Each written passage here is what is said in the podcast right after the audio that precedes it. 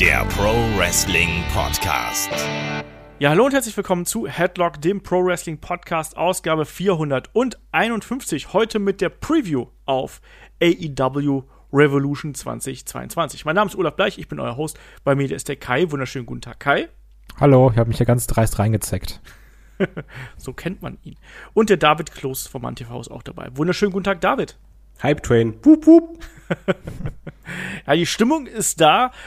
AW Revolution steht vor der Tür, diesmal wieder in der Nacht von Sonntag auf Montag. Das muss man jetzt ja nochmal wiederholen, weil derzeit springen die großen Events ja fröhlich von Samstag auf Sonntag und wieder zurück. Deswegen in der Nacht von Sonntag auf Montag. Deswegen natürlich auch die Review, also den Rückblick. Den versuchen wir drei Hübschen dann auch direkt am Montagabend aufzunehmen. Und es war ja eine bewegte Woche. Also ich verweise hier an der Stelle nochmal auf unser Breaking News Video zum Kauf von Ring of Honor von Tony Khan. Da besprechen wir die aktuellen Entwicklungen, genauso wie auch in Headlock, das Magazin, was für Unterstützer bei Patreon und bei Steady passiert ist. Also jede Menge los aktuell im AEW-Kosmos. Und Kai, also ich erwarte hier, wenn ich mir so die Card anschaue, mit insgesamt neun Matches allein für die Main Card, ich erwarte mir hier wieder einen Trümmer von drei, dreieinhalb Stunden bis vier Stunden sogar. Ja, also ich gehe auch eher so in Richtung vier Stunden. Ähm, gerade was ja immer dieser Unterschied ist, dass es hier noch ein wirkliches Pay-Per-View ist, musst du auch den Leuten ihr äh, Money's Worth geben. Dass ja nicht hier kommen, Saudi-Arabien, Chamber ist doch egal 15 Minuten Abfahrt, sondern äh, AW macht ja auch gern mal längere Matches. Also ich gehe hier auch ganz stark so irgendwie von dreieinhalb, vier Stunden aus. Ja. David, du hast hier freigenommen für Montag, oder? Ich habe mir freigenommen. Ich muss auch echt sagen, ich finde das eigentlich super, wenn die Pay-Per-Views am Samstag stattfinden. Ja, ja ich, absolut. Ich, ich finde das unfassbar angenehm, sonntags morgens äh, beim Frühstücken guckst du ein Pay-Per-View. Ja. ja. Nehme ich mit. Und jetzt halt äh, Montag, hm, mal gucken. Ich rechne im Übrigen mit vier Stunden und zwölf Minuten Sendezeit. Okay. Erster Pick auf jeden Fall hier. Mark my words.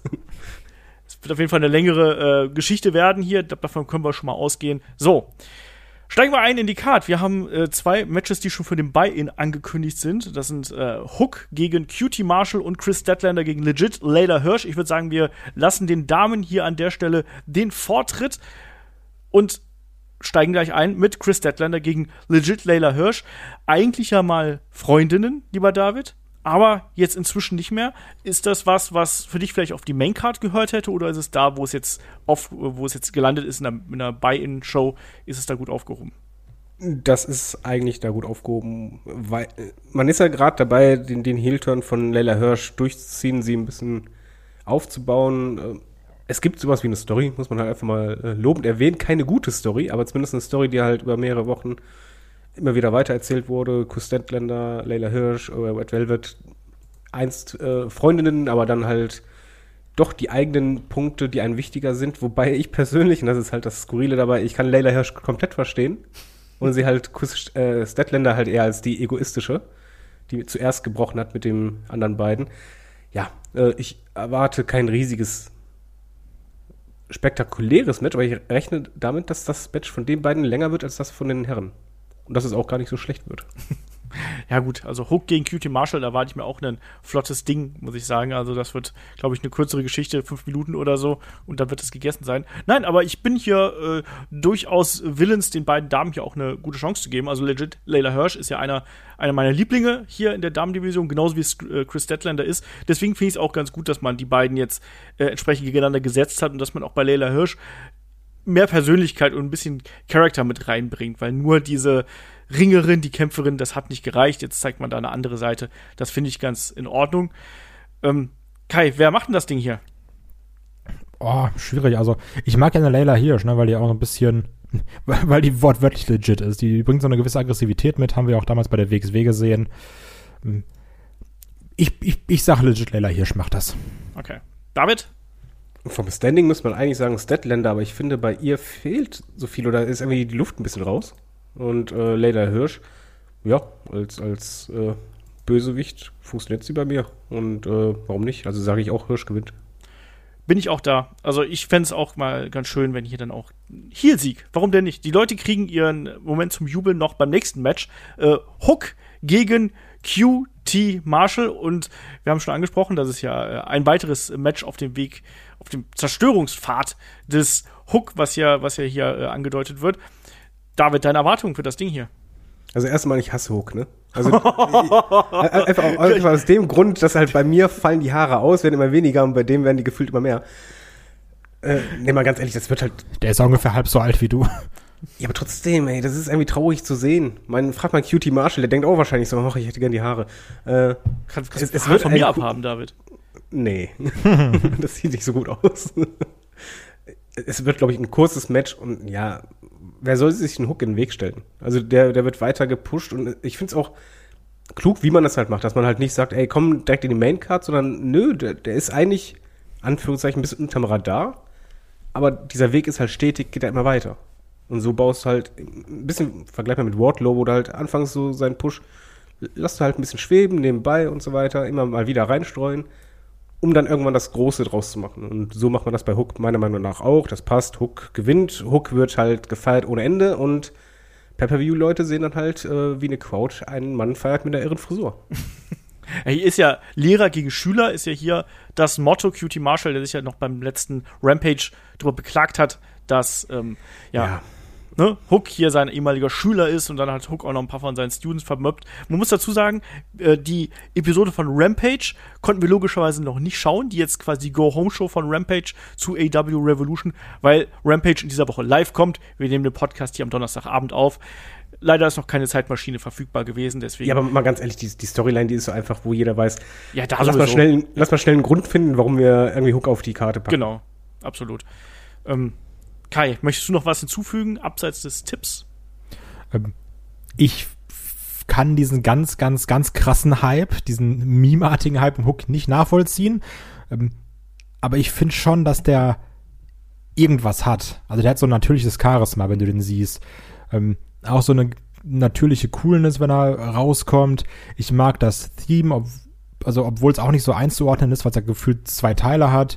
Also ich, ich sehe den gerne, weil ich, ich, muss auch sagen, dass seine Kämpfe immer so ein bisschen in Anführungsstrichen echt wirken, weil ich diese verschiedenen Aktionen mag, auch gerade mit diesem äh, Judo-Background. Also ich sehe den ziemlich gern. Und dein Tipp? Ja, Hook, natürlich. Okay. Also, als ob Cutie Marshall mit seinem Charlie Sheen Gedächtnishemd irgendwie eine Schnitte hat.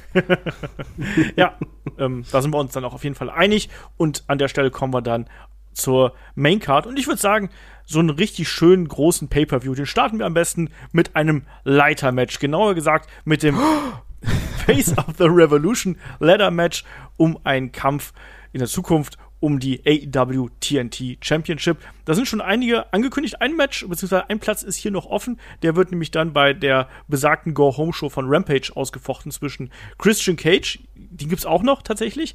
Ähm, der trifft auf Ethan Page, also Cage gegen Page. Einer von den beiden kommt hier ins Match rein. Und die anderen Teilnehmer an dem Match sind Keith Lee, Orange Cassidy, Powerhouse Hobbs, Ricky Starks und Wardlow. So, eine bunte Mischung. Ähm, wir haben kleinere Leute dabei, wie einen Orange Cassidy. Wir haben die gleich mehrere große Monster dabei mit Wardlow, Powerhouse Hobbs und Keith Lee und dann mal sehen, ob Christian Cage oder Ethan Page da noch mit reinrutschen. Erstmal grundsätzlich, Kai, wie gefällt dir hier die Mischung, die wir jetzt hier im Match haben? Also generell, was ich schade finde, dass du dich nach unserem Hype-Level gefragt hast, weil das ist meine Einleitung jetzt. Ich habe unfassbar viel Bock auf Revolution. Ne? Ich bin ja wirklich ich bin ja nicht so ein Fanboy wie David, aber ich bin schon auch Fanboy geworden, muss ich ganz klar sagen. Ähm, da das, wenn mich da irgendjemand fragt, Kai, womit lagst du am falschesten in deinem Leben, außer der Tatsache, dass du falsch gesteigert hast, ähm, AW. Also, das, das ist war, Ambrose Asylum Match. Auch, nee, das, nee, das hatte viele Waffen, das war gut. Und es hatte diese Top-Pflanze, Never Forget, die, glaube ich, sogar einen Namen hatte. War Egal. was fürs Herz, ne? Genau, das war fürs Herz. Nee, aber also, ich bin wirklich extrem Fan geworden und ich habe unfassbar viel Bock auf Revolution. Aber muss trotzdem sagen, ich bin irgendwie unzufrieden mit dem Teilnehmerfeld. Also gerade bei diesem Match Powerhouse Hobbs gegen Dante Martin hätte ich meinen Arsch drauf verwettet, dass Dante Martin das Ding macht, weil ich habe letztens noch mal das North American Ladder Match gesehen und mir fehlt hier so dieser typische Highflyer. Also bei dem NXT-Ding hat es ja so ein Ricochet drin und ich hätte gedacht, das wird hier auf jeden Fall Dante Martin machen. Aber als, als ich dann gesehen habe, ja, Keith Lee ist ja schon so ein Brecher eher drin, danach Powerhouse Hobbs, dann noch Wardlow. Ich habe ich hab so ein bisschen Angst, dass hier so die spektakulären Aktionen flöten gehen.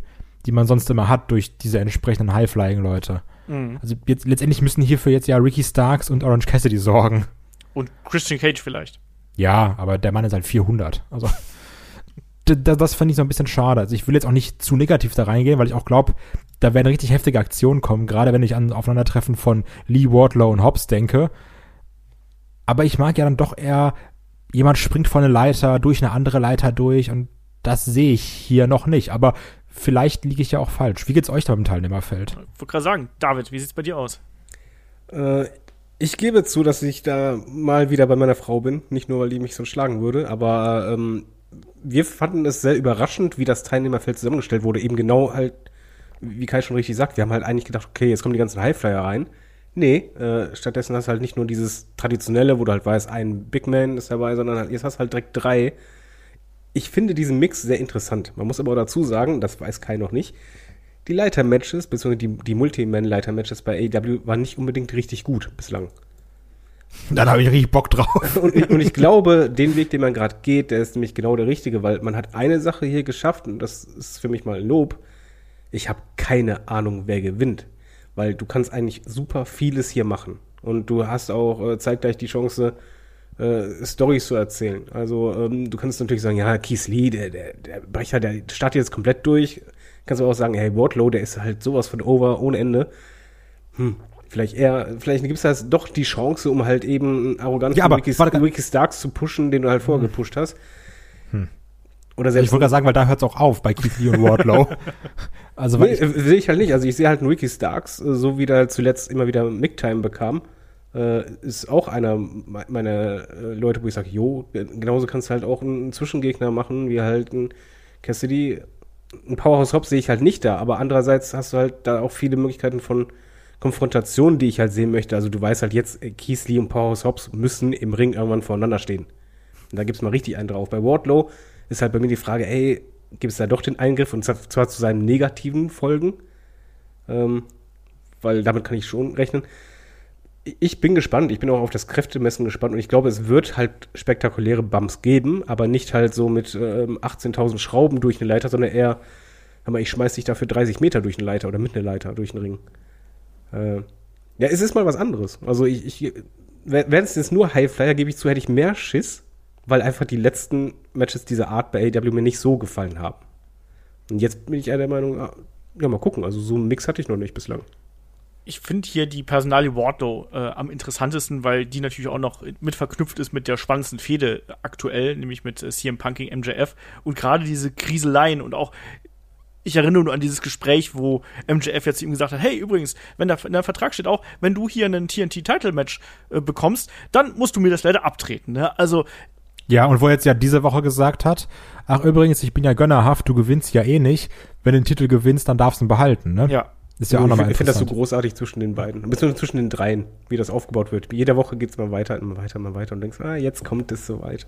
Genau, und also ich finde auch, dass, also man steigert das hier ganz gut. Es wird ja schon viel gemunkelt für äh, die Aussage, ne, wann bekommt Wardlow seinen Batista-Moment, ne, wann rastet er hier endlich aus und auch diese Woche bei der Attacke auf CM Punk mit dem Ring, da war er ja auch eher zurückhaltend, so, ja, komm, ey, dann mach halt dein Ding, ne, aber so richtig dahinter stehen tue ich dann irgendwie nicht. Ähm, die Streitigkeit mit Sean Spears noch mit damit rein, aber ich glaube, dass genau deswegen äh, ziehe ich hier Wardlow raus. Ich glaube nicht, dass Wardlow das Ding hier gewinnt, ähm, weil ich glaube, dass der in ein anderes Programm reingehört und dann vielleicht noch nicht da ähm, Ah. mit reinrutscht. Ah. Ähm, deswegen tue ich mich schwer. Ich finde, Keith Lee geht sehr schnell, ist sehr schnell sehr untergegangen. Also da ist für mich zu wenig passiert nach dem großen Debüt, was wir gehabt haben. Und danach ist Weil es er- relativ schnell ruhig geworden. Weil er nicht mehr in den Shows war gefühlt. Also er hatte jetzt ja erst bei Rampage nochmal ein Match und sonst hat er nur Backstage ein paar Sachen Genau. gehabt, wo er labert und auf Ricky Starks und Powers Hobbs trifft, ne? Also, ja. Ne? Ja, man Deswegen, hat halt also, so dosiert, dass man gesagt hat, okay, einmal Dynamite, einmal Rampage, dann direkt Pay-Per-View. So quasi, dass äh, er als Attraction gehandelt wird, aber dadurch ist er halt aus dem Fokus raus. ja, aber er war jetzt auch nicht so, dass er so. Ähm, ich habe das Feuer noch nicht gespürt, sagen wir es mal so. Das ist ja auch Ja, deswegen sage ich ja, er ist aus, aus dem Fokus raus. Also Ja, ja. Auch mit, Powers Hobbs und, und Ricky Starks, die Promos, die fand ich im Übrigen akustisch nicht gut gemacht. Äh, von, von dem Mikrofon her. Das, das war, da kam einfach viel so, nicht so gut rüber und ich, ich glaube, das ist das Match, wo er ankommen muss und ankommen wird. Ich finde übrigens eh, dass sich AW mal abgewöhnen soll bei Interviews, dass immer ein Interviewer das Mikrofon hält. dass man einfach sagt, Junge, also dass da jeder immer sich so halb zu äh, Tony Schiavone äh, bückt, das, das nervt auch unfassbar. Gibt den Leuten einfach das Mikrofon in der Hand. Ja, vor allem verstehst du halt manch, oder kriegst manches akustisch nicht gut mit. Äh, bei Keith Lee hattest du das halt, das Mikrofon Ja. war ein bisschen zu weit weg, er redet und du denkst so, ah scheiße, du hast noch zeitgleich die Crowd gehört. Das war schwierig. So, Und- jetzt mal hier Butter bei die Fische. Wer Ja. gewinnt denn jetzt hier das Ding? Na? Keith Lee. David? Ich wüsste halt gern, ob Christian Cage oder Ethan Page äh, drin sind. Wenn Ethan Page drin ist, würde ich ihn als Kandidaten sehen. Du Ähm, kannst ja durchaus als Pick nehmen. Ja, aber ich weiß es halt noch nicht. Äh, an- ansonsten.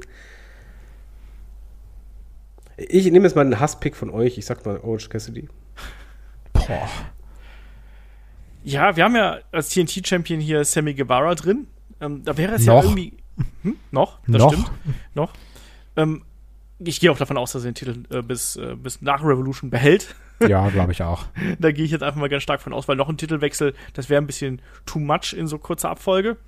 Ähm, ich würde eigentlich normalerweise auch mit mit dem äh, hier gehen wollen. Also ich hätte auch Ethan Page, finde ich auch eigentlich gar nicht so verkehrt. Gerade auch, äh, Dan Lambert hat ja auch in der Vergangenheit gesagt, er will hier einem äh, Scorpio Sky ein TNT-Title-Match besorgen. Also wenn, dann ist es halt Ethan Page dann auf der anderen Seite. Warum denn nicht? Aber ich gehe auch mal mit dem, was, äh, was David gesagt hat. Ich gehe mal mit Orange Cassidy. Warum denn nicht? Ich bin, ach man, ich bin mittlerweile schon so satt von dem, ne? Das ist unfassbar. Das ist mir egal. Dann denk an meine Frau, die freut sich ohne Ende. Wenn der gewinnt, die würde ausrasten. Ja, aber das ist mir auch egal. Okay. Okay, ich richte die Grüße aus. Am nächsten Mal So. gibt's keine Burger. Kommen wir zum nächsten Match. Wir haben ein Six-Man Tornado Tag Team Match. Auf der einen Seite haben wir Andrade, El Idolo, Isaiah Cassidy und Matt Hardy.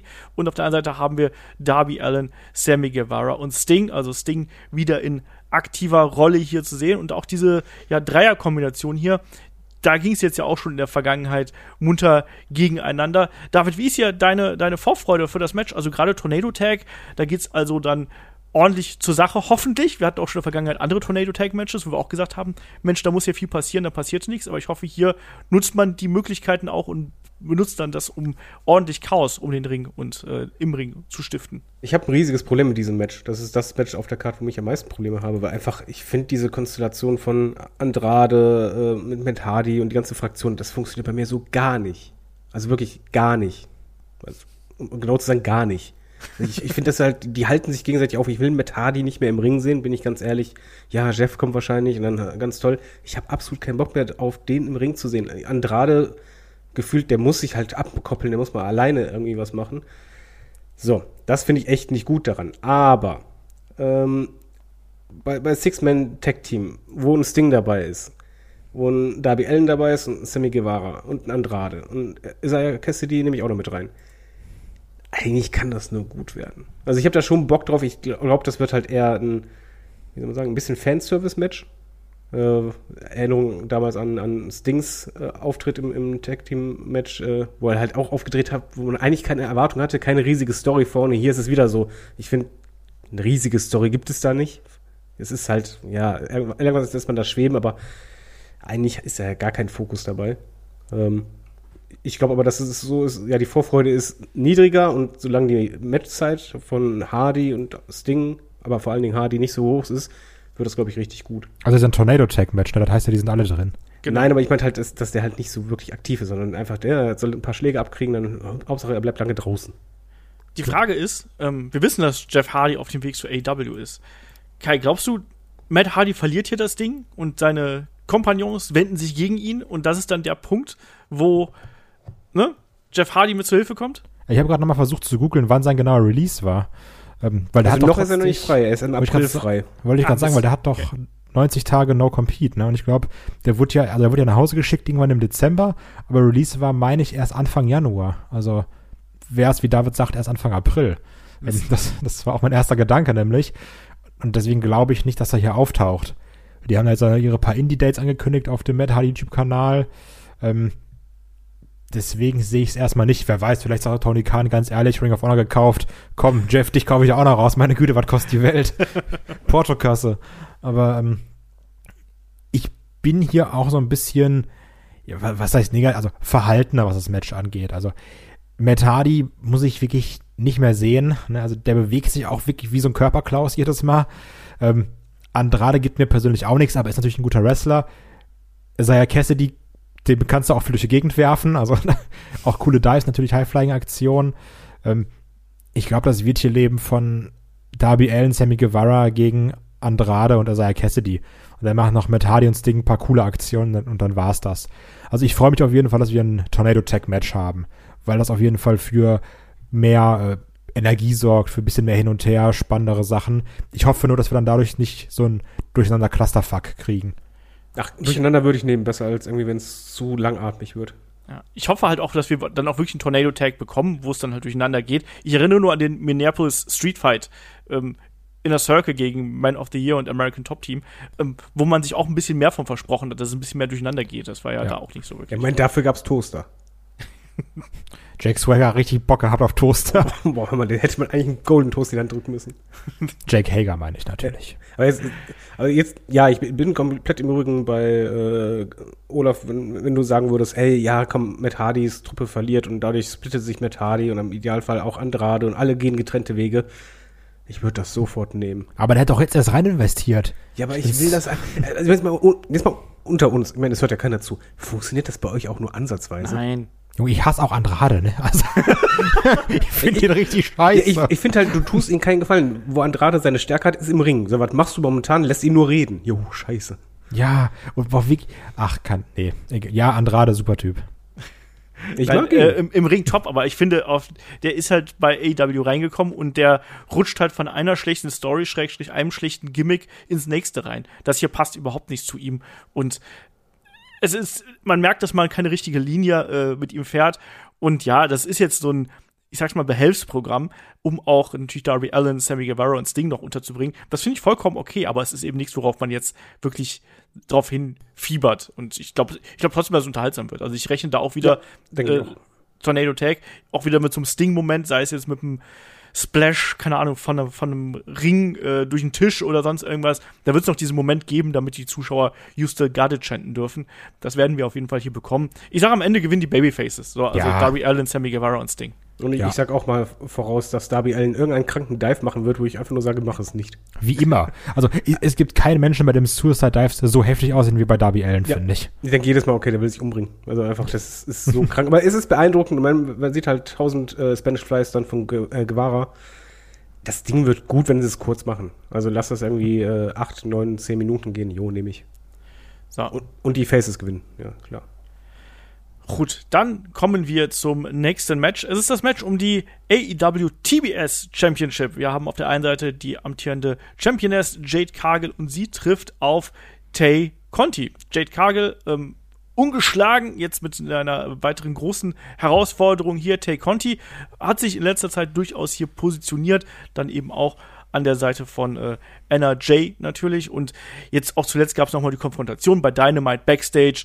Ähm, wo gefragt worden ist, ja hier, Tay Conti, deine Martial Arts Fähigkeiten, wie helfen die dir? Und Jade Cargill sagt, äh, ja, kannst du dir sonst was mit abwischen hier. Ähm, ne, ich mach dich platt und David, es ist eine relativ einfach gehaltene Fehde zwischen den beiden, auch jetzt nicht so groß und emotional aufgebaut. Aber man hat immerhin die neue AEW TBS Championship mit auf der Card. Ja, was auch wichtig ist. Mein Problem ist halt, mit Tai Conti kannst du jetzt gerade nicht so viel erwarten in Sachen Story, weil ich fand die Promo echt schlimm mit diesem Wackelkopf. Ich mag das mal nicht, wenn halt weibliche Wrestler gerne mal diese äh, Geste machen bei der Promo immer den Finger nach vorne und dann den Kopf hin und her wackeln.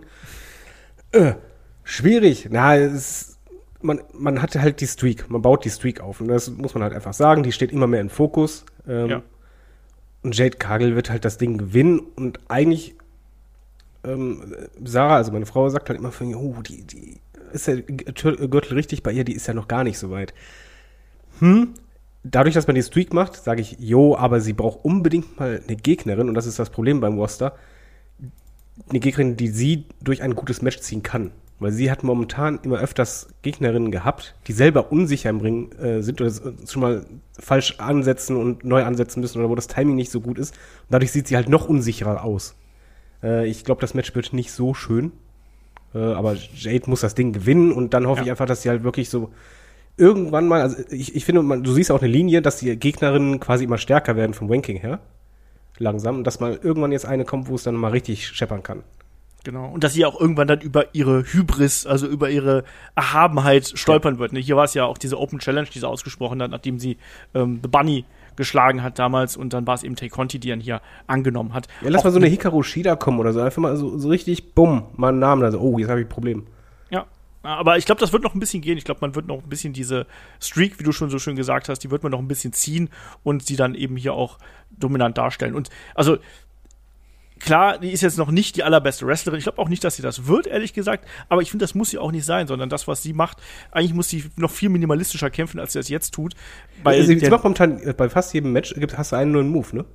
ja, aber ich glaube, dass genau das Also Das sie, halte ich sie, sie, tatsächlich ist, sie ist bemüht, will ich damit nur sagen. Also Ja, du ja. siehst, die, die hat auf jeden Fall, sie verbessert sich auch eigentlich, nur sie ist zum Beispiel überfordert, wenn irgendwie irgendwas nicht direkt richtig klappt. Also wenn das Timing oder man, man- hat den Griff nicht ganz richtig, dann fängt es an zu strugglen ein bisschen.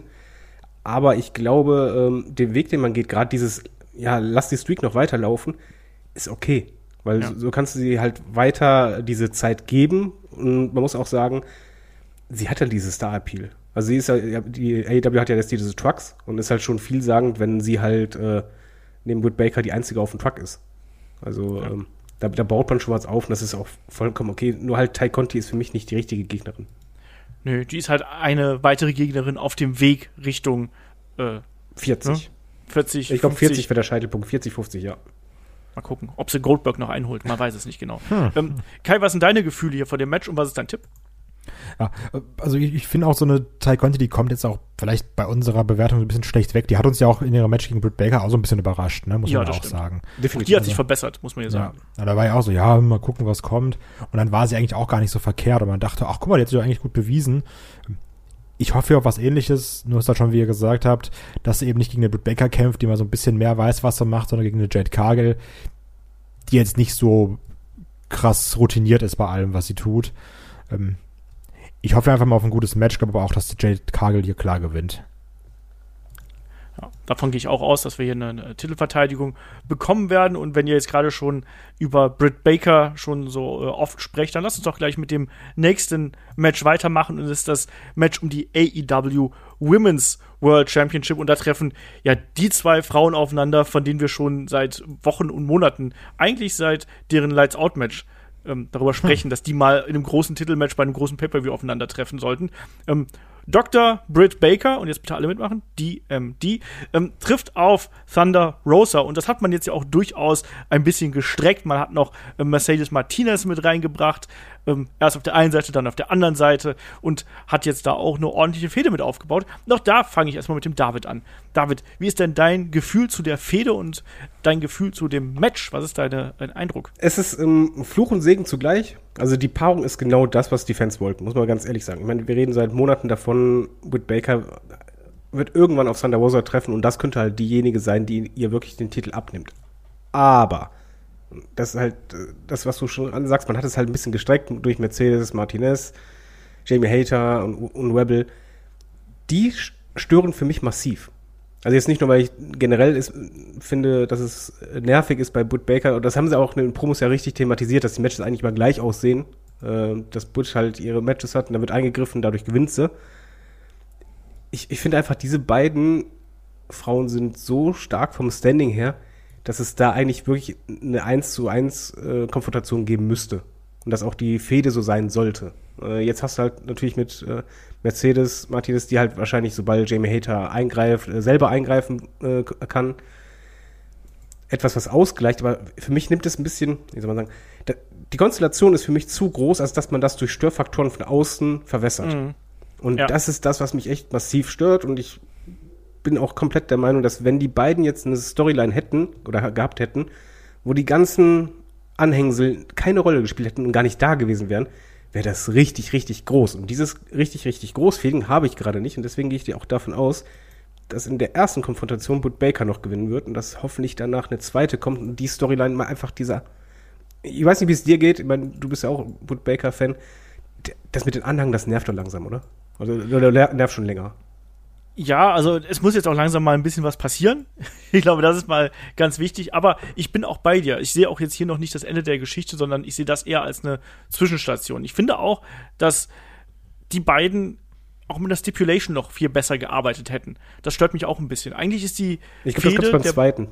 ja, eben, das meine ich ja. Aber ich glaube, eigentlich wäre die Fehde groß genug, um da jetzt auch schon eine Stipulation mit reinzubringen. Aber ich denke, das wird dann kommen. Ich denke, hier wird es ein unsauberes Finish geben, ähm, zugunsten von Britt Baker, also dass die gewinnt. Ähm, weil sie einfach die klügere ist und weil dann vielleicht sie auch die ruchlosere ist, in dem Sinne, dass sie dann vielleicht auch einfach Jamie Hater vor Truck wirft, so in dem Sinne. Das ist so meine Vermutung, wie man das hier lösen kann. Und dann ein Thunder Rosa- Käfig-Match. Zum Beispiel. Also es wäre jetzt zumindest logisch, aber ja, ich, ich, ich es, es kann jetzt nicht das Finale sein, weil dafür ist es nicht lang genug aufgebaut oder, oder nicht groß genug. Aber beide haben das Potenzial dazu und vor allen Dingen, ey, keiner von uns vergisst doch das Hardcore-Match zwischen den. Eben, das Lights-Out-Match, genau. Ja, das ist für mich ein Hardcore-Match. Ja, aber es ist ein Lights-Out-Match, das ist was anderes. Ja, Entschuldigung. Hardcore-Match hätte gezählt. Ähm, Kai, wie ist das denn bei dir? Also fehlt dir hier was an der Geschichte? Findest du da, äh, hätte man noch eine Stipulation reinbringen müssen? Ist es zu viel drumherum oder bist du zufrieden damit? Also erstmal so wie David sagt, mich nerven diese ganzen Eingriffe jedes Mal. Ne? Also auch, wir haben ja schon mal über den Jamie Hater diskutiert und da meinten die auch trotzdem auf dem Discord Leute, ach ja, ich finde die eigentlich ganz gut und die ist ja bei uns so ein bisschen negativer weggekommen. Ne? Und ich bin auch kein Fan davon. Auch noch dieses Reinwerfen von Mercedes Martinez, die dann erst für Britt Baker ist und dann doch nicht und dann hin und her Seitenwechseln, Tag-Team-Match.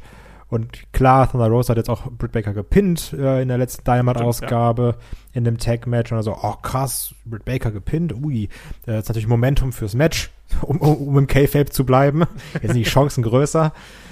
Aber das Krasse ist, ich habe ja, also bevor ich mich super heftig mit AW beschäftigt habe, haben wir mal gehört, Mann, Britt Baker, Thunder Rosa, das ist so die Fehde. Das, das ist so das, wo es knallt. Und wenn ich das jetzt sehe, denke ich mir, jo, wo knallt's denn jetzt? Ja, weil halt tausend andere Leute dabei sind. Stell einen The Rock gegen Stone Cold hin. Alleine funktioniert. Äh, Stell dahin, dass alle immer zwei, drei Leute am Ring haben, die dann teilweise sogar im Fokus stehen. Boah. Nee, aber auch gerade, wo David nämlich gesagt hat, ähm, dass man auch mal die Leute ein bisschen raushalten sollte, dass es hier ein uncleanes Finish gibt, beziehungsweise jemand greift ein und Britt Baker gewinnt dadurch. Äh, Ich habe auch sofort an ein Steel Cage Match gedacht, dass man das dann so irgendwie löst.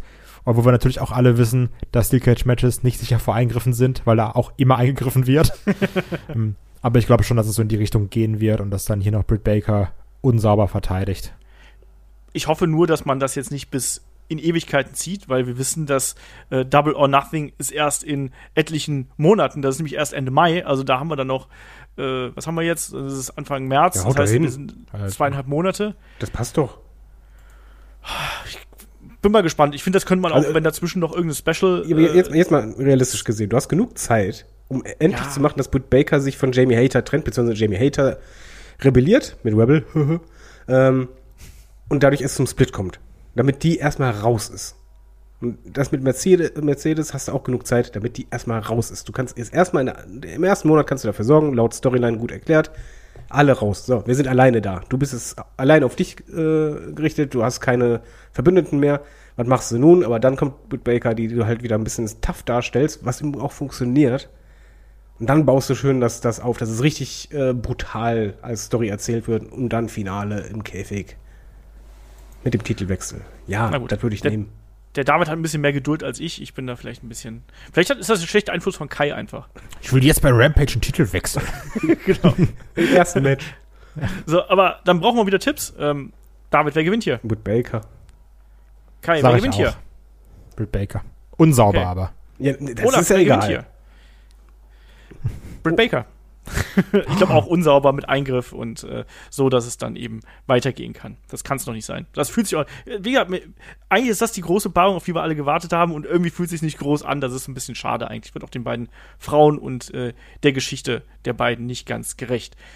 Kommen wir zum nächsten Match. Wir haben da ein äh, Three-Way Tag Team Match um Ja. die AEW World Nehmen. Tag Team Championship. Wir haben die amtierenden Champions, den Jurassic Express, ähm, Jungle Boy und den Luchasaurus. Dann haben wir Red Dragon, also Bobby Fish und Kyle O'Reilly und natürlich die Young Bucks, Matt Jackson und Nick Jackson. Und naja, das war ja relativ einfach, wenn man das hier aufgesetzt hat. Die äh, guten Jungs hier vom Jurassic Express äh, wollten gerne mehrere Gegner haben. Sie können gut mit äh, Three-Ways, wie Jungle Boy so schön gesagt hat, mit dem Augenzwinkern, aber nicht diese Art von Three-Way. Und dann gab es ja erstmal eine Tag Team Battle Royale, jetzt zuletzt gab es noch mal eine Casino Battle Royale. Und das Interessante ist natürlich die Geschichte, ähm, dieser Beziehung von Red Dragon und den Young Bucks Kai. Also damit spielt man ja momentan. Arbeiten die jetzt zusammen? Jetzt zuletzt äh, sah es ja wieder so aus. Davor war eher so gespannte Stimmung und die äh, Jungs hier vom Jurassic Express, Jungle Boy und Luchasaurus stehen zwischen den Fronten und haben den Titel. Werden die am Ende die lachenden Dritten hier im Bunde sein? Da gehe ich zumindest von aus. Also ich wollte auch genau diese Paarung haben. Ich love ja Jurassic Express ganz, ganz doll. Also auch jedes Mal Jungle Boy dann eine Promo hält und Luchasaurus der irgendwie nur lauter macht oder irgendwie komisch rüberguckt, wo er das mit den Three-Ways sagt. Der Blick das, war super. Also ich, das geht direkt ins Herz. Ne? Also ich, ich, ich liebe Luchasaurus. Und das ist ja ein Kerl wie ein Baum. Also das, das, das finde ich auch geil. Und natürlich er ist ein fucking mit, Dinosaurier, Mann. ja, mit ähm, Red Dragon und den Young Bucks. Das waren ja die zwei Teams, die man erwartet hat. Ne? Wie du gesagt hast, erst Kyle Riley ganz schlau sagt, ah, meine Schulter geht nicht, schmeißt du ihn raus. Äh, schmeißt danach, ich glaube, es war Matt Jackson raus, wenn ich mich nicht irre. Und jetzt eben hier gab es dann die Hilfe für die Young Bucks. Alles, also ne, klar, in Anführungsstrichen vorhersehbar, aber ich wollte es auch genauso, da war ich auch zufrieden. Übrigens muss ich sagen, dass sie gerade jetzt bei der Casino Battle Royale am Ende nochmal schön Spannung reingebracht haben. Ja, Die war auch deutlich besser als die erste, ne? Ja. Das, ja, das war übrigens der Grund, warum ich gesagt habe, ich habe ein bisschen Angst bei dem Six-Man-Tornado-Tag-Match auf so Clusterfuck durcheinander, weil die erste Battle Royale unfassbar unsauber war. Weil da so viele Leute im Ring waren. Das war nicht so cool. Ähm, die hier fand ich aber auch bedeutend besser, ganz klar. Und ich habe Bock auf die Paarung. Und ich glaube wirklich, es wird so laufen. Am Anfang Red Dragon und die Young Bucks arbeiten zusammen, so, ey, hier, wir sind doch Kollegen, bis es dann irgendwann knallt, dieses typische Ich-Pin. Nein, warte mal, ich will Pin. Irgendwie sowas wird natürlich kommen. Und dann zerbricht die, die Freundschaft, die kloppen sich, hauen sich aus dem Leben. Und Jurassic Express wird dann hier den Sieg holen. Weil es wäre zum einen auch irgendwie schade, dass sie jetzt schon die Titel wieder verlieren. Weil die hatten so ein paar unglückliche, unsaubere, nicht so geile Titelverteidigung, muss man sagen, bisher. Und das jetzt hier so als erste richtige Pay-Per-View-Feuertaufe ist auch wichtig, meiner Meinung nach. Und es geht in die Richtung Red Dragon gegen Young Bucks und vielleicht dann sogar irgendwann Red Dragon und Adam Cole gegen die Young Bucks und Kenny Omega. Und ich glaube, das wollen wir doch alle haben. Damit wollen wir es alle haben. Ja. Und me- me- So, was, Kaya, Amen. was Kaya auch sagt, ist, ist richtig. Das Ding war halt so vorhersehbar, aber alles andere wäre auch falsch gewesen. Also du wolltest das als Fan, jeder wollte doch genau diese Konstellation. Die Geschichte, die mit Red Dragon und Young Bucks halt jetzt wirklich seit Wochen erzählt wird, das macht Sinn, du weißt, wohin es führt, du weißt auch genau, wie dieses Match abläuft, läuft, wie Kai schon richtig sagt, es wird irgendwann diesen Moment kommen und dann einfach, hey, jetzt sind wir aber keine Freunde mehr, sein wird, wo Red Dragon sich auch heelischer verhalten werden als Young Bucks. Äh, ich freue mich vor allen Dingen, wenn die Jurassic Express und Young Bucks alleine mal im Ring sind. Äh, da da geht es dann richtig ab. Aber die, die Geschichte, alles, was, was Kai sagt, stimmt. Worauf es hinausläuft, irgendwann im Idealfall mit äh, Kenny Omega und Adam Cole äh, oder selbst äh, Hangman Adam Page auf der einen Seite und äh, bei den Young Bucks und Adam Cole bei äh, Dragon. Da, das fluppt, das Match wird gut. Ich denke auch, die Jurassic Express wird gewinnen. Das ist die Feuertaufe. Und ich habe einfach richtig Bock drauf. Weil es macht, Ja. einf- es macht alles Sinn, was da passiert. Das Match hast du halt, um Jurassic Express zu pushen, zeitgleich äh, baust du diese andere Fehde auf. Ja, äh, was soll ich da meckern? wie gesagt, vorhersehbar, aber vorhersehbar ist nicht immer schlecht und das hier ist nämlich der Fall. Also ich freue mich da auch drauf, weil ich glaube, das wird zum einen ein richtiges Feuerwerk. Wir haben ja sechs absolute Könner im Ring, die auch in so einem Umfeld wie einem Three-Way Tag Team Match wirklich absolut glänzen können. Also wir werden da die wildesten Tag Team Kombinationen sehen und Manöver, die dann wahrscheinlich ineinander gestapelt und aufgebaut werden und keine Ahnung was. Da habe ich richtig Bock drauf. Ich erwarte mir hier eine ganz wilde Nummer, so ein richtiges Feuerwerk für über 15, 20 Minuten und am Ende ihr habt es jetzt schon gesagt, ne? Da werden die beiden Teams, also Red Dragon und Young Bucks, da wird irgendwas kommen, dass die beiden sich nicht einig sind und dann gibt's Geschubse und dann gibt's die erste Ohrfeige und dann ist hier der Laden am Kochen und dann ist es vielleicht sogar entweder Jungle Boy, der hier einfach mit einem Einroller gewinnt. Ich kann mir sowas wirklich vorstellen. Also aus der Diskussion heraus oder aus den Aktionen heraus ein Einroller oder dann eben ähm, die Snare Trap. Alles möglich. Bin ich gespannt drauf. Deswegen, also ich tippe ja auch auf ein, eine Titelverteidigung. Ich glaube, da sind wir uns alle einig, oder? Ja. Ja. Sehr gut. Okay, und dann bewegen wir uns auch schon langsam Richtung ähm, ja, den noch größeren Matches hier auf der Karte. So, wie gesagt, das wird ein langer Abend, der uns hier erwartet. Wir haben noch das Match zwischen Chris Jericho und Eddie Kingston. Auf dem Papier haben wir immer gesagt, ja, die Promos der beiden super geil. Im Ring bin ich skeptisch. Hier hat man das wirklich sehr schön aufgezogen, wie ich finde, im Vorfeld. Eddie Kingston, der sich ja hier auf die Seite von ähm, Santana und Ortiz geschlagen hat, den so ein bisschen ins Gewissen geredet hat, dafür gesorgt hat, dass zwischen ähm, Jericho und äh, Santana und Ortiz das da gekriselt ist. Dann Jericho, der jetzt immer wieder gesagt hat, Eddie Kingston, du bist einfach neidisch. Du, hast, du, du, du kannst nicht das große Match gewinnen. Ne? Du, du bist nicht an die Position gekommen, in der ich bin und jetzt bist du einfach eifersüchtig auf mich und Eddie Kingston sagte halt, ähm, du kannst mich mal, so ungefähr. Kingston einfach halt ein Maul. ja, so, so wollte ich es halt nicht sagen. Aber wenn Eddie Kingston nur halb so gut im Ring wäre, wie er am Mikrofon ist, Junge, Dann- dann, also, ne? Da wird er alles zerstören. Dann wäre einer der besten bei AEW. Oder wo er sich neben die Security gestellt hat. Ich fand's super. Ja. Also das, das ist, muss man wirklich sagen. Also gerade durch diesen Karat-Auftritt, da habe ich gesagt, Mann, ey, Eddie Kingston, so, was finden alle an dem, ne? Und wirklich jetzt so die letzten Male die Promos, auch schon die Promos mit Punk, ne? Diese Fehler, die man so ein bisschen aus der Not herausgeboren hat. Ja. Ähm, Ich fand Eddie Kingston über lange Zeit richtig, richtig kacke und langweilig. Ne? Mit seinem komischen, als er mit seinem Spirit Squad Power Ranger Anzug da rauskam, sah aus wie keine Ahnung was. Aber wenn ich den reden höre, diese, diese Attitüde, die der an den Tag legt, finde ich so unglaublich stark. Ne? Also Ja. ich mag die Promos auch. Also du musst ja bedenken, du hast ja trotzdem Promo mit einem Chris Jericho gehalten. Der ist jetzt nicht schlecht, was Promos angeht. Aber wenn dann Eddie Kingston dann auch sogar als, also in meinen Augen ist ja subjektiv, als Gewinner rausgeht, wo ich sage, Mann, Eddie Kingston hat das Ding da so geil dominiert, die, dieses Wortgefecht. Also ich sehe den so gern in Promos. Ähm, könnt ihr kurz Und das- das einwerfen? Warte sofort. Das Problem ist, dass ich jetzt richtig heiß darauf bin, weil ich, weil mich das heiß gemacht hat, durch die Promos, durch dieses Gelaber und Eddie Kingston, der auch immer angepisst ist. Ich habe jetzt nur ein bisschen Schiss, dass ich enttäuscht werde, weil Eddie Kingston ist ja im Ring nicht der Beste, wissen wir. Aber der kann ja von anderen Leuten so ein bisschen durchgetragen werden. Nur Jericho ist jetzt auch schon ein bisschen alt. Deswegen habe ich jetzt ein bisschen Angst vor der Tatsache, dass es ein Singles-Match ist, ohne irgendwas. Ich hoffe, dass sie wieder lösen, wie bei Punk und, und Eddie Kingston, wo ich auch die gleichen Bedenken hatte. Aber die sind trotzdem da, trotz sehr großem Hype. Jetzt David. Jetzt ich. Äh, ich wollte sagen, ich glaube, es war Absicht, dass Eddie Kingston das Ding gewinnen muss in der Promo. Weil es, es war halt nicht Chris Jericho gegen Eddie Kingston alleine, sondern es war halt eigentlich der Profi-Wrestler gegen halt äh, den wilden Kämpfer. Das hast du auch jetzt bei der Dynamite-Promo gesehen bei Jericho, dass er halt sagte vorhin so, ja, in der Promo, ach ja, Eddie weiß ja nicht, was eine Promo ist, dann nennen wir es halt Unterhaltung. Ich finde, diesen Kontrast hat man eigentlich sehr gut dargestellt. Mein Chris war ja wirklich die ganze Zeit in diesen Profi-Modus. Ich sag meine Promo auf, schön langsam, ruhig, und der andere redet dauernd dazwischen und äh, macht eher Freestyle. Ich mag den Kontrast, ich mag auch die, die Intensität, dass halt ein anderer Jericho gefordert wird. Und Eddie Kingston fand ich anfangs wirklich im Ring absolut schrecklich.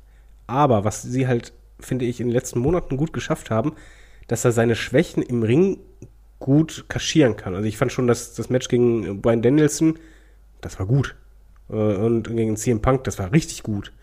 Und ich glaube und ich hoffe zumindest, dass in diesem Match, dass das kein normales Wrestling-Match wird, sondern dass es halt wirklich so dieses, das Wilde und das Storytelling im Fokus steht. Und dann wird das gut. Ich muss mal kurz sagen, oder meinen imaginären Hut ziehen vor Chris Jericho, wie der sich in Shape wiedergebracht hat. Ja.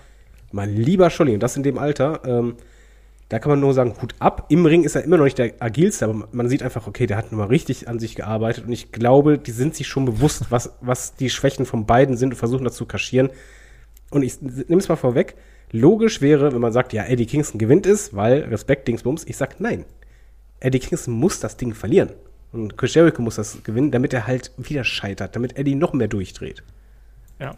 Ich pendel da auch mit meiner Meinung abhängig von meiner Tagesform. Also nach der Promo, nachdem ich mir die angeschaut habe, die letzte, habe ich auch davor gesagt, Mensch, eigentlich muss Eddie Kingston jetzt nochmal scheitern. Weil das passt einfach dazu. Weil du willst ja, äh, willst ja eigentlich auch diesen, diesen Weg haben, dass, dass er immer wieder scheitert und dann ist ja der Moment wird halt immer noch größer. Und zugleich, jetzt gerade bin ich wieder an dem Punkt, dass ich sage, boah, ich fände es auch richtig geil, wenn er hier gewinnen würde. Und Jericho ist da nicht der, was er ja auch angekündigt hat, ist nicht der, der ihm den Respekt zollt, sondern das ist der, der ihm dann den Respekt zollt und anschließend den Ellenbogen ins Gesicht rammt zum Beispiel. halte ich auch nicht für unmöglich. Deswegen, also, Ah, ja. hier, Hm. Hä? Äh, also, ja. weil Jericho hat ja so drauf, äh, drauf gepocht, dass wenn Eddie Kingston hier gewinnt, dann wär, wird er quasi ihm den Respekt erweisen, den er sich dann dadurch verdient hat, weil Jericho ist ja nun mal die Ikone, die er nun mal ist. Und Ja, aber wie gut wäre das, wenn, wenn Jericho gewinnt, ihn trotzdem die Hand reichen will und dann mal richtig einen draufhaut? Oder einfach denkst, Ja. wenn, ah, jetzt hat er, den- jetzt gibt er trotzdem den Respekt, ey, auch wenn du verloren hast, eigentlich bist du für mich ein Sieger, du hast meinen Respekt verdient und dann knallst du Geht mal auch. richtig. Geht auch. Also schön finde ich, dass hier wirklich, das ist eine emotionale Fehde, die war nachvollziehbar, die Promos äh, waren klasse und generell muss man sagen, also äh, wenn man sich jetzt die auch die nächsten Matches, über die wir sprechen, anschaut, die Promos stehen teilweise sehr stark im Vordergrund bei AEW inzwischen. Es ist nicht nur der Canadian Destroyer oder irgendwelche anderen Flippy-Floppy-Moves, sondern es sind auch wirklich Storylines, die größtenteils durch Story getragen werden und durch Promos getragen werden. Und das mag ich hier sehr gerne. Auch hier ist es ja so, klar, wir hatten auch Matches, ne, wo Jericho auch mal dabei gewesen ist, aber die stehen, standen nicht im Vordergrund, sondern das war eine andere Kiste einfach. Aber selbst, selbst da war es ja Story. Mit, mit, Genau. äh, mit, mit Santana und Co., wo, wo halt eben jetzt dieser Chris Jericho, der ja auch dieser, wieder der Arrogante ist und heelisch, ja, eigentlich ist er kein Heel, aber er ist einfach so arrogant und von sich überzeugt, dass da ja die Entwicklung kam. Sonst hättest du diese Paarung sonst gehabt, ja, Face gegen Face. Nee, nee, das musste da rein. Ja, und es ist auch so schön, dass alles nachvollziehbar hier ist. Ne? Also Eddie Kingstons Punkt bei Santana und Ortiz ist für mich nachvollziehbar, wenn man so drüber nachdenkt, so ja, eigentlich, seitdem die mit Jericho an der Seite sind, irgendwie haben die nie was Richtiges gerissen. Ne? Dann, wenn Jericho sagt, ja, übrigens, Eddie Kingston, du kannst die großen Matches nicht gewinnen. Also, ja, er hat, der gewinnt ja auch nicht allzu oft, wenn man ehrlich ist. Ne? Also, da ist schon irgendwo immer ein bisschen Wahrheit dran, sodass man quasi bei allen Charakteren da mitfiebern kann und sich die Position, die man da hat, selbst aussuchen muss. Und das mag ich eigentlich ja ganz gern. Deswegen, Kai, wer macht denn das Ding hier und was erwartest du hier vom Ende? Boah, also hätte ich jetzt eure Meinung nicht gehört oder das, was ihr gesagt hättet, hätte ich eigentlich gesagt, Eddie Kingston muss es hier gewinnen. Ne? So, aus dem Grund, so oft gescheitert, jetzt wirklich, der braucht irgendwann mal seinen Moment. Aber gerade das, was David gesagt hat, klingt auch super logisch zu sagen, ja, aber lass ihn doch noch mal verlieren. Also der ist ja sowieso nicht so der stableste, was mental angeht. Ähm, lass ihn doch noch mal verlieren und dann komplett durchdrehen. Also wie gesagt, der verkloppt alle bis zum geht nicht mehr. Kann ich mir auch vorstellen. Boah, ich finde es super schwierig, weil ich würde beides gut finden, wenn er irgendwie mal was gewinnt und sagen so, jetzt hat er mal seinen Moment. Und sind wir mal ehrlich, ist immer noch Eddie Kingston. Der wäre trotzdem immer noch pissig die ganze Zeit.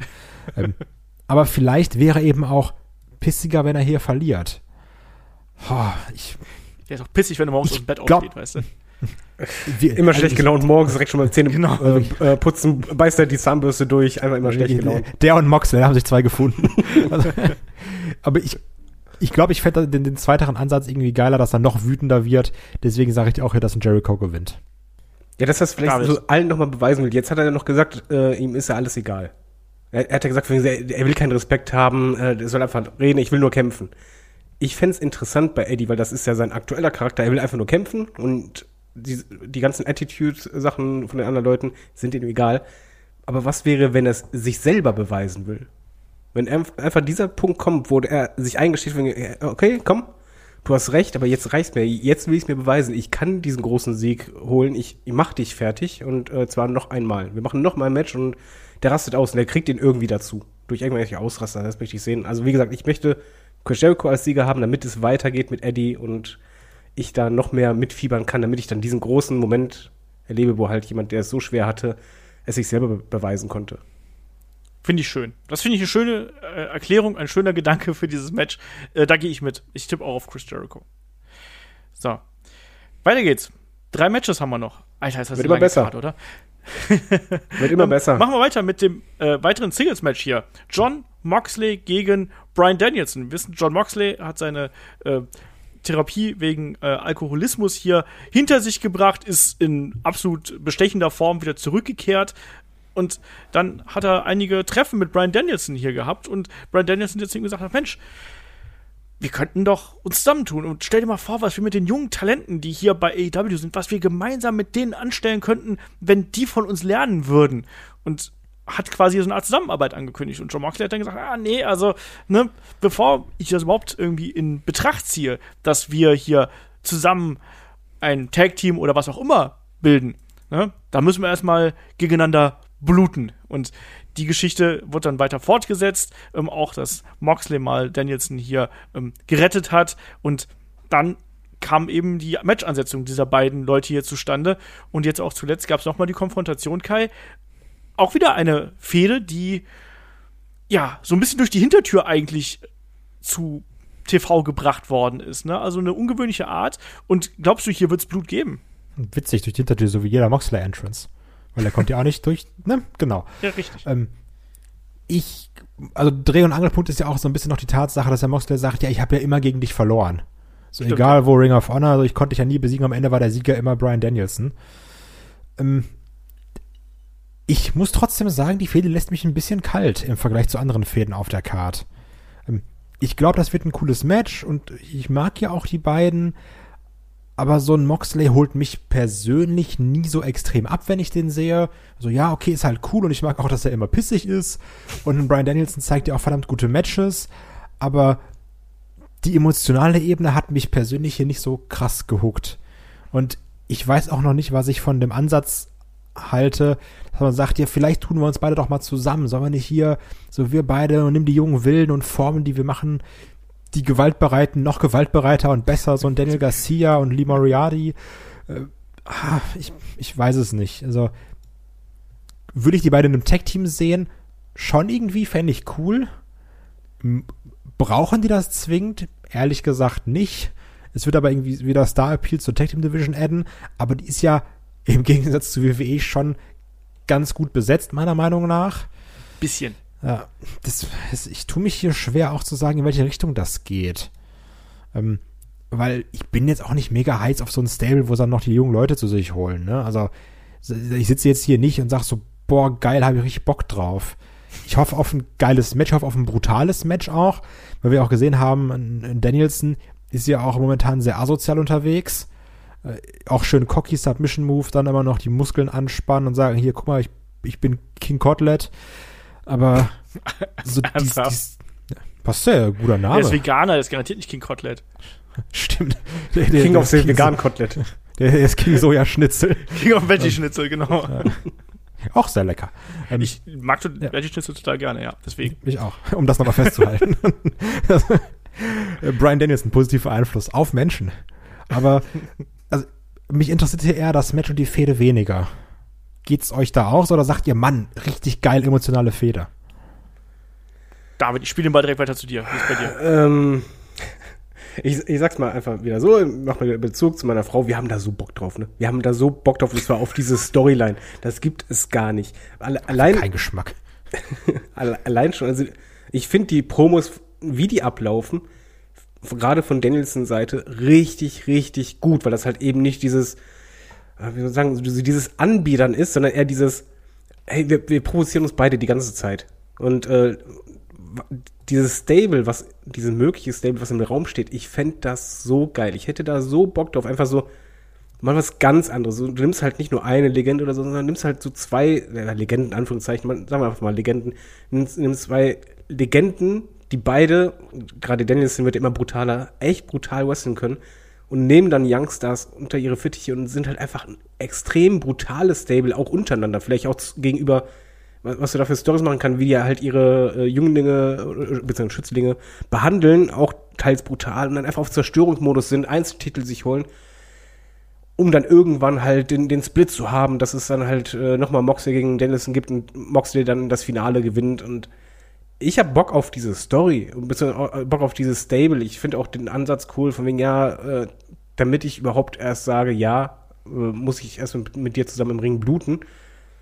Dass dann halt einfach nur nicht kommt, okay, dann machen wir dann halt ein Match, sondern einfach wegen, ja, du bist am Ende bluten, und du und ich hau dich zu Brei und ja, ich möchte ein Blutfestival sehen. äh, eine richtige Schlacht, wo du einfach ein äh, Blutfestival. Ja, ein Blutbad. Ich, ich möchte einfach so, so richtig schön rotes Match sehen, sehr brutal und sehr intensiv und Danielson liefert momentan nur noch geile Matches ab. Nehme ich und ich möchte auch anschließend das Stable, ich will das unbedingt haben. Und ich möchte einfach diesen Moment haben, dass dann einfach Moxley sagt so, weißt du was, ja, aber du zeigst, dass siehst, dass er halt zustimmt, aber eigentlich dabei total angepisst ist. Dann ist es halt ein angepisstes Stable. Die nennen sich auch die Pisser. Ist mir egal, nehme ich. Also ich habe da, ich hab da Bock drauf. Ich habe Bock auf dieses Match, ich habe Bock auf die Fehde. Ich sag, Danielson gewinnt, weil muss ja soweit kommen, sonst habe ich das Stable nicht. Naja, vielleicht bluten sie auch einfach nur so. Also ich, auch hier, ich erwarte, dass wir da die Rückkehr der Kopfstöße sehen werden. Also ich glaube, die beiden Jo. werden sich da ordentlich die Schädel einschlagen und bis dann wirklich auch Blut fließt. Und ich glaube, das wird ein hart geführtes Match werden. Und ich sag hier, John Moxley gewinnt, aber sagt dann dann im Nachgang so, ja, also vielleicht ist es doch ganz gut, wenn wir hier uns da zusammentun und wenn wir diesen Weg versuchen gemeinsam zu gehen. Ich finde auch den Ansatz, dass die beiden dann so die harten Trainer sind oder ne, dann auch vielleicht da in Richtung Heel-Fraktion eher gehen, finde ich ganz spannend. Äh, Also Nein, Tweener, da, ich bin komm, komm dabei. mit Tweener, das, das mag ich ja. Einfach so Moxley, der ist halt einfach, der hat nix Babyface-artiges. Aber trotzdem ist er Babyface irgendwie und irgendwie auch nicht. Komm, nehme ich bei beiden. Ich meine, Daniel, äh, Daniel Bryan hätte ich fast wieder gesagt, verdammt. Brian Danielson, Danielson. wird ja auch gefeiert, äh, obwohl er halt dann im Laufe des Matches dann doch ausgebuht wird. Was für ein cooles Stable wäre das, wo du einfach weißt, okay, die sind weder auf der einen noch auf der anderen Seite, sondern machen einfach ihr Ding. Jo. Also im Gegensatz zu Kai bin ich auch äh, dabei. Also ich finde die Geschichte hier auch echt gut erzählt. Und ich bin da auch neugierig drauf, was da passiert. Also das hat man auf jeden Fall geschafft. Ähm, ist vielleicht jetzt nicht ganz, ganz weit oben. Also ganz weit oben steht bei mir gerade MJF gegen CM Punk. Dann kommt erstmal eine ganze Zeit lang nix. Und ähm, dann hat mich, glaube ich, auch Jericho und Kingston mehr abgeholt. Aber ich würde sagen, danach, rein von der Story her, bin ich dann schon bei Moxley gegen Danielson, was so mein, meine Erwartungshaltung angeht. Deswegen freue ich mich da drauf und erwarte, dass wir hier vor allen Dingen eine, ja, eine Story-Fortsetzung bekommen und ein ultra hartes Match, wo die beiden sich einfach ja, da wird, da wird der Kopf eingetreten und da wird auch ordentlich ausgeteilt. Also darauf können wir, glaube ich, rechnen. Aber David, wer gewinnt denn jetzt hier? Ja, Danielson. Okay. Kai. Gehe ich auch von aus. Okay. Ich sag Moxley. So, und dann kommen wir zu den beiden letzten Oh, Matches das wird jetzt so übel, ey. und kommen zum Dog Collar Match um, ja, gar nichts eigentlich, um den Sieg äh, zwischen CM Punk und MJF. Und ich könnte das jetzt alles noch mal so Revue passieren lassen, was da passiert ist, aber ich finde, das ist so eine geile Fehde zwischen den beiden, die sich so hochgeschaukelt hat und die jetzt auch noch zuletzt so ein so Twist genommen hat, wo dann äh, MJF aus seiner Vergangenheit erzählt, auf einmal so fast schon ja ein also jemand gewesen ist, der dein, dein Mitleid verdient gehabt hatte, ne? Wo du plötzlich erkannt hast, so, ach, deswegen ist er so geworden. Und dann jetzt diese Woche dann der endgültige Turn dann auf diesem Twist, wo äh, ja, die beiden sich umarmen und CM Punk sich auch fragt, so, ey, bin ich jetzt hier eigentlich der Böse? Das war so gut, ne? ne? Und, und dann, natürlich gab es dann den Cheap Shot, es gab den Tritt in die Nüsse von CM Punk, es gab den ähm, Ring und die Attacke, es gab Blut, es gab das Dog Collar, es gab Würgen, es gab einen CM Punk, der aussieht, als wenn er gleich, ähm, ich muss leider so sagen, verrecken würde. Das waren unglaublich grafische Bilder, wie man so schön sagt, also sehr brutale Bilder, die wir da gesehen haben. Aber ich muss David fragen, Kai, es tut mir leid, ich muss David zuerst fragen, der, Ja, richtig so, richtig so. Genau so muss es sein. Ey, ganz, ich gehe einfach schlafen. Weißt du, die Rangordnung ist 100 Jahre. festgelegt hier. Ich hasse den Tag. Nein, aber ich finde, ich habe heute wirklich bei diesen, bei diesen Bildern, als ich mir das angeschaut habe, ich habe da wirklich sofort an David gedacht. So, das ist äh, deine Art von Storytelling eigentlich. Ja, das ist die Story äh, schlechthin der letzten Monate. Das ist einfach fantastisch. Ich erinnere noch gern an Kai Skeptik äh, damals, wo er sagte, ja, CM Punk ist äh, irgendwie der hängt in der Luft, ist so langweilig, wo wir, dann sagten, ja, komm, als nächstes, der muss MJF kriegen. Ja, ich weiß nicht, ob MJF der richtige Gegner ist. Guck dir mal diese Storyline an. Dann, Holy fucking shit, ist das gut gemacht. Ich habe immer noch gesagt, dass es im Ring nicht der richtige Gegner ist. Der ist gesagt, auch im ich Ring der Bock richtige drauf. Gegner. Wart's ab. Das ist einfach, was die hier machen, ist alles richtig und das ist auch vor allen Dingen, da muss man mal einfach mal sagen, es ist abseits vom Wrestling-Standard. Das ist keine 0 auf 15 Story. Theoretisch, ja, du hast halt am Ende jetzt nochmal diesen, äh, ja, kein Heel-Turn, sondern halt einfach die, diese, diese Entlarvung gehabt, aber CM Punk wurde ja auch nicht als dumm dargestellt. Äh, der, der war wirklich immer so skeptisch, na, na, na, ich traue dem trotzdem nicht. Die Geschichte, die dahinter ist mit Bully-mäßig, das ist richtig gut. Vor allen Dingen auch noch, du hast, zeigt er bei MJF, er hätte ja auch einfach nur nochmal sein böses Gesicht zeigen können. Aber stattdessen hat er halt noch das T-Shirt an mit dem, mit dem Foto Ja. drauf und du denkst so, ja, vielleicht gibt's ja wirklich eine Motivation, warum der so geworden ist. Also es gibt halt einfach beiden Charakteren, auch CM Punk, wie er über sich gesprochen hat und so, das gibt beiden Charakteren so eine coole Tiefe, die du im Wrestling halt nicht oft hast. Diese super erzählt haben, das Abschlussbild fantastisch. Und das Schöne ist, du kannst nicht vorhersagen, wer gewinnt. Und das ist einfach richtig, richtig, richtig, richtig gut. Weil du kannst MJF wieder diesen großen Sieg geben. Oder du kannst sagen, nee, er, er scheitert dieses Mal und dann doch am Veteran. Aber irgendwie ist beides nicht falsch und beides nicht richtig. Aber die Geschichte, die packt dich emotional so sehr, dass ich als Wrestling-Fan, der immer auf Code-Reactions achtet, selber auch gerne laut ist mal vom Fernseher, bei der letzten MJF-Promo ganz ruhig war und bei der jetzigen CM Punk-Promo ganz ruhig war, aber das war positiv. Weil ich habe einfach zugehört und ich war halt drin eingezogen. Das Match wird, glaube ich, richtig gut. Es wird brutal. Es wird vielleicht am Ende der Versuch eines Eingriffs geben. Ähm, vielleicht dann Rückbezug, anfangs Leitermatch, wo Wardlow doch hintergangen wird und dann eigentlich hier auch den Ring äh, in, in, in, den Ring werfen soll äh, und es dann doch nicht macht. Wer weiß? Es ist, ist alles möglich. Vielleicht stolpert MJF jetzt endlich mal über seine Arroganz. Äh, ich fand im Übrigen fantastisch, das ist halt bildhaft und gern übertrieben, aber bei MJF fand ich das Ende so cool, wo er einfach sagte von mir, ja, hier, ich, ich bin nicht mehr so, sondern äh, ich, ich bin doch kein Bully, sondern so, ich bin der Teufel persönlich. Das war eine Anspielung übrigens auf äh, CM Punks Heel-Turn bei Ring of Honor. Ja, und das war super. Das, ey, das, es passte doch einfach alles. Also das, das Ding ist einfach vom Storytelling super und ja, auch wenn Kai es anders sieht, ich gucke mir MJF im Ring richtig gerne an. Ich fand das erste Match von den beiden gut und so weiter. Das hier nehme ich mit. Einfach genießen. So, Kai, jetzt darfst Ach. du mal. Ja.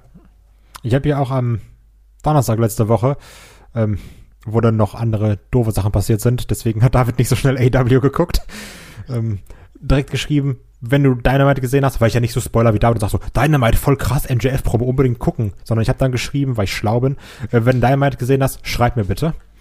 Ähm, weil es ging mir wirklich um diese Promo, ne? Also das hat man ja auch auf dem Discord gemerkt. Ich habe auch überall gesagt, in jedem Podcast so, das muss man gucken. Und dann auch, als ich mit Mella und äh, Chris war es, glaube ich, gelabert habe bei No Holz Bart, meine ich ja auch, das ist einer der besten, also dieses MJF-Ding, einer der besten Promos der letzten zehn Jahre. Also das war so krass weil als dann David das auch gesehen hat, haben wir auch drüber geschrieben, wo wir halt meinten, du hast noch am Anfang gemerkt, dieses typische MJF-Promo-Gedingens, wo alle dazwischen labern und sagen, ja komm, Hals, Maul, Arschloch, so diese, diese typischen MJF-Chants, die er immer kriegt, ne? Und wie irgendwann die Crowd immer ruhiger und ruhiger und ruhiger wurde und alle irgendwann nur noch zugehört haben. Und das Geile daran, das klang ja wirklich so Joker-esque nach einer Bösewicht-Origin-Story. Und da, ja. das mochte ich irgendwie, dass du sagst, ah, okay, deswegen ist der so geworden. Deswegen ist das so ein Typ. Ähm, und wo dann auch alle gedacht haben, ja, mal gucken, wie es weitergeht, weil ich war super gespannt auf die Folge Dynamite, dass man erst dachte, ja, er sagte alles, nee, stimmt nicht so. Aber letztendlich ist es ja so geblieben, das, was er gesagt hat, stimmt. Ja. Aber er zieht daraus dann eben nicht diesen Respekt, sondern er zieht daraus seinen Hass. Und das finde ich ganz geil, dass es nicht dieses MJF-typische war, haha, ich habe euch alle verarscht, wie ihr mir glaubt, sondern er hat ja quasi durch seine Aktion gezeigt, alles, was ich gesagt habe, stimmt, nur dass ich mich nicht mit dir vertragen will, sondern ich habe schon Bock, dich umzubringen. Und das mag ich extrem gerne. Und auch die Punk-Promo, wo auch ein Punk selber gesagt hat, ja, ich, ich weiß, wie das ist. So, guck mal, ich habe hier einen Typen, der Alkoholprobleme hatte, irgendwie so lange gedingens, dass er aus der Company geflogen ist. Grüße an Hardy. Ähm, ich habe einen Typen irgendwie in, in die Asche von seinem Todmanager äh, äh, da gewälzt. Grüße an Undertaker. Also solche Sachen. Also da waren so viele schöne Rückbezüge drin. Das, ich bin da extrem großer Fan von. Also ich habe ja immer gesagt, ich habe Bock auf Punk gegen MJF, weil es geile Promos sind. Ich persönlich war jetzt nicht super begeistert vom ersten Match, weil es mir zu lang war und teilweise zu langweilig. Ne? Aber gut, das ist ja einfach, was die Präferenzen sind natürlich. Ähm, hab hier aber auch Bock drauf und ich glaube, dass auch gerade diese letzten Szenen jetzt mit dem Docker, wo dann Punk da wortwörtlich äh, fast aufgehängt wurde, dass das der Ton ist, der uns in diesem Match erwartet. Also das wird ein unfassbares Blutbad, glaube ich, zwischen beiden. Es ist super schwer hier zu sagen, wer gewinnt. Das liebe ich aber auch daran. Und hier gehe ich für diesen Eddie Kingston Weg. Ich habe super Bock, dass Punk das Ding gewinnt und MJF dann einfach noch abgefuckter ist. ich glaube auch, dass CM Punk hier gewinnen wird. Also nach der äh, zum letzten Mal, glaube ich, wird er hier, wird er hier äh, den Sieg davontragen und dann wird es irgendwie eine Entscheidungsschlacht zwischen den beiden geben. Ähm, ansonsten, wir haben das letzte Dog-Collar-Match, was wir bei AW gesehen haben, war ja unter anderem äh, Brody Lee gegen Cody damals. Das war ja auch ein sehr, sehr brutales Match und äh, war auch ein Match, was extrem hoch bewertet worden ist. Das hatten wir auch damals im Match of the Week und ich glaube, das Ding hier wird dran anschließen. Also, das wird sehr körperlich werden, da wird hart mit der Kette gearbeitet werden, ähm, da wird die Kette um weiß nicht, das Bein gewickelt werden und dann wird damit äh, gekickt zum Beispiel oder damit wird gewirkt oder eben hier so, so diesen Hangman, den wir da sehen. Es ist ja kein ähm, Strap-Match oder sonst irgendwas, wo du Ecken abschlagen musst, sondern wenn man dem alten Regelwerk folgt, ist es halt eben, also wie es bei Cody gegen Brody gewesen ist, da war es ein normales Match, was dann per ähm, Aufgabe beziehungsweise Pin geendet ist. Und was ich auch noch sehr mochte, muss ich sagen, wie diese Promos immer aufeinander aufgebaut haben. Mhm. Ja.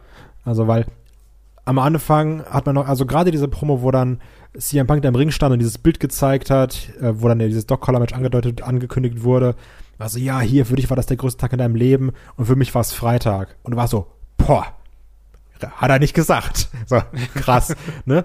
Und dann halt so, Mann, Punk MJF komplett in die Tasche gesteckt. Und als dann MJF in der Woche danach das alles erklärt, dann meinte so, ja, aber für mich war das eben nicht ein Freitag, sondern wirklich der beste Tag in meinem Leben, dachte man so, ja, Punk letzte Woche, schon arschig, was du da gesagt hast eigentlich.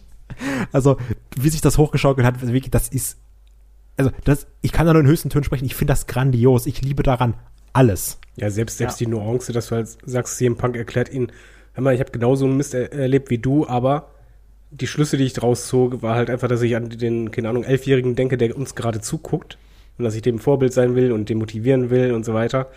Und im Grunde genommen der Tenor ja ist, äh, entscheidend ist, was man für Schlüsse daraus sieht, nicht was man gemacht hat. Ja. Und dass das halt unterschiedlich ist. äh, Das ist einfach gut. Also das wird ein gutes Und Match, das ist nochmal- eine geile Fehde, aber das braucht noch einen anderen Höhepunkt, glaube ich. Und ich fände es halt cool, wenn bei diesem Pay-Per-View ein bisschen das Gebilde um MJF halt zerbricht, dass halt Wardlow da rausbricht, dass er im Grunde genommen durch seine Entscheidung, diesen Weg, den er geht, eigentlich halt sich selber isoliert und sich selber im Wege steht.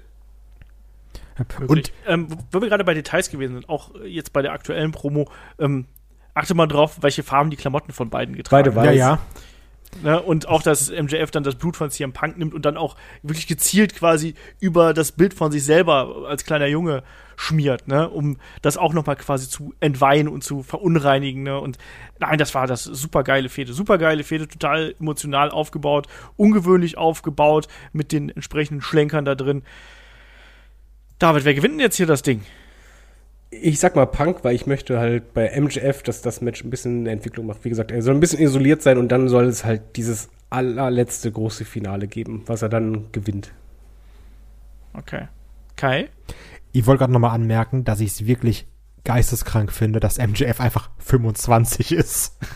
Oh ja. Also, Mann, so viel habe ich nicht geschafft. Ich bin hier nur in so einem Podcast mit alten Leuten. Also, Ja gut, MJF ist mit dem Ring mit alten Leuten, ne? stimmt. Aber die sind, glaube ich, ein Ich bisschen fitter als wir. Ich würde sagen, wir sind ungefähr auf einer Ebene, MJF und ich. ne, also, ich bin kein Fan davon, irgendwie Sachen lange zu strecken, aber ich, ich sag das hier nur aus Fansicht, aus dummer, ich hab da Bock drauf Sicht. Ich habe keinen Bock, dass es vorbei ist. Also, das kann gern noch ein bisschen gehen. Ich will auch nicht drüber nachdenken, oh, Double or Nothing, zwei Monate. Mann, wie kann man das? Ist mir scheißegal. Ich will einfach, dass es weitergeht. Es- Und deswegen sage ich, dass Punk hier gewinnt. Ich möchte auch noch anmerken, dass MJF in seinen Promos sehr oft davon redet, dass er sich den ähm, World Title holt. Und Ja. ich finde, des, allein deswegen macht es halt schon Sinn, dass du sagst, okay, das ist nicht das Ende der Fehde, sondern halt, das zieht sich noch zum nächsten Pay-Per-View. Da gibt's diesen, diesen großen Sieg von MJF und dann geht er auf Titeljagd. Also ich bin auch bei CM Punk hier. Aber ich habe da auch riesig Bock drauf und für mich ist es eigentlich auch das Match und die Fehde hier von AW Revolution. Absolut. Und deswegen, bevor wir jetzt hier zum letzten Match kommen, muss ich erstmal fragen, ähm, wird das Match zwischen Hangman Adam Page und Adam Cole um die AW World Championship, wird das der Main Event werden? Geht man hier einfach den traditionellen Weg und sagt, unser Champion führt den Pay-Per-View an? Oder sagt man, nee, wir gehen mit dem Match, was vielleicht den größten Hype und den größten Bass kreiert hat. Das ist hier im Punking MJF, ein Tradition. Dog-Collar-Match, weil ich glaube, da, da, das wird schwierig sein, darauf zu folgen, auf das Match. Ja, aber Da- das, ich glaube, die werden es machen. Die werden es trotzdem versuchen. Weil die, weil die wissen, dass, egal wie die Story aufgebaut ist, dass Adam Page-Matches, die, die ballern irgendwann. Ich Kai, muss sagen, dass es erstmal eine sehr, sehr gute Frage ist, meiner Meinung nach, weil ich mir darüber keine Gedanken Gut gemacht gemacht, habe. Rolf. Ja, aber ich sage, dass das AW World Championship Match im Main Event stehen muss. Einfach, weil Adam Page momentan als Champion ein bisschen untergeht. Und ich finde, also, MJF gegen Punk fühlt sich wie ein Main Event an. Ne? Das, das scheißegal, was auf der Karte steht. Aber ich glaube gerade, Hangman braucht diesen Main Event Spot als letztes Match auf der Card, um da nochmal diese Bedeutung reinzupacken. Weil ja, ich, ich mag die Paarung Adam Page gegen Cole und da waren auch ein paar coole Sachen bei, so hin und her ein bisschen. Aber trotzdem auch so mit Lance Archer irgendwo in der Mitte der Card, ja komm hier, mach, ne? Wie da die Feder aufgebaut wurde und auf einmal war er irgendwie da und dann läuft er rum und ja, keine Ahnung. Ich glaube, der ist gerade so ein bisschen abhängig von diesem Main Event Spot. Okay. Ja, Ich sehe es ganz ähnlich. Also für mich fühlt sich der, Main Event ja auch nicht so groß an, wie ich mir das erhofft hätte. Und ehrlich gesagt ist das eines der Matches, die auf der Karte, die mich am wenigsten interessieren.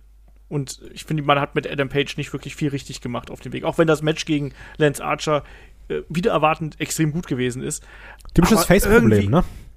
Nee, noch nicht mal. Das war einfach nur, äh, Lance Archer hat einfach ähm, die, die Luft rausgenommen, beziehungsweise hat einfach Zeit genommen. Und das hast du halt jetzt gemerkt. Ich meine, wie lang geht jetzt die Fehde zwischen Adam Page und Adam Cole? Das ist, Drei Wochen oder ja, vier Wochen? Das oder ist so? einfach viel zu kurz. Und mein, als langjähriger AEW-Gucker, kann man ja stolz sagen, Veteran. die Adam Page-Sachen funktionieren richtig gut, wenn man denen auch Zeit gibt.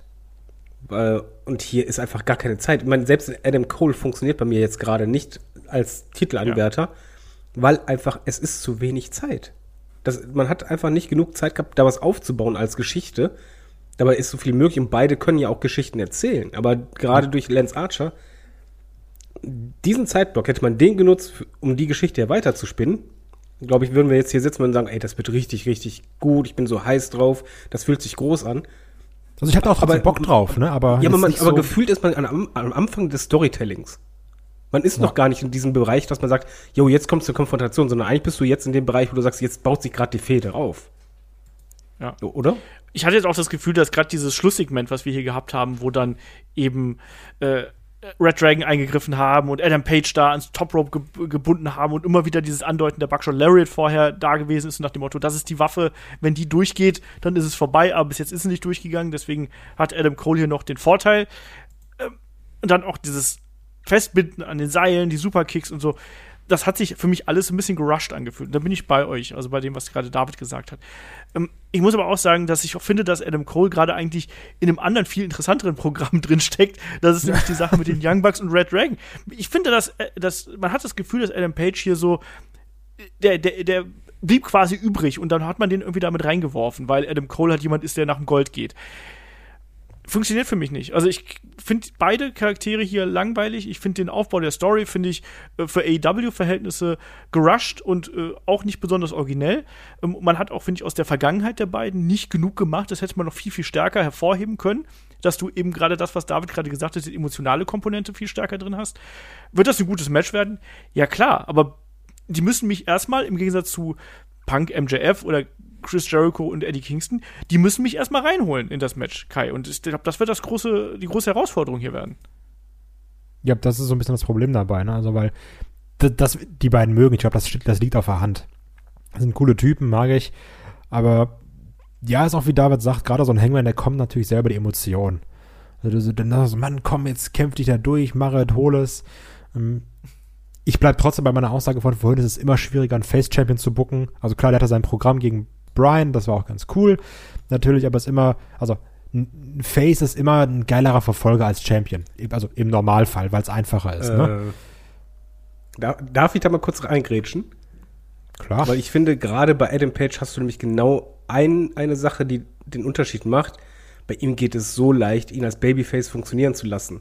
Und wenn du dann noch jemand hast mit Adam Cole, äh, der ihn halt gut kennt, baue auf die Selbstzweifel. Baue drauf auf, dass Adam Page Selbstzweifel hat, dass er zum Beispiel, wie halt, eigentlich fing es ja richtig an von der Story, dass halt Adam Cole sagt von wegen, ja, was ist denn mit deinen alten Freunden, was ist denn hier mit Dark Order? Auf einmal spielen sie keine Rolle mehr.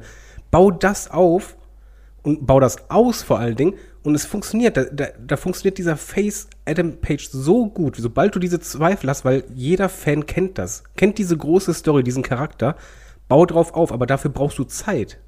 Und das ist das Einzige, was fehlt. Also, dass, dass er Babyface ist und uninteressant deswegen.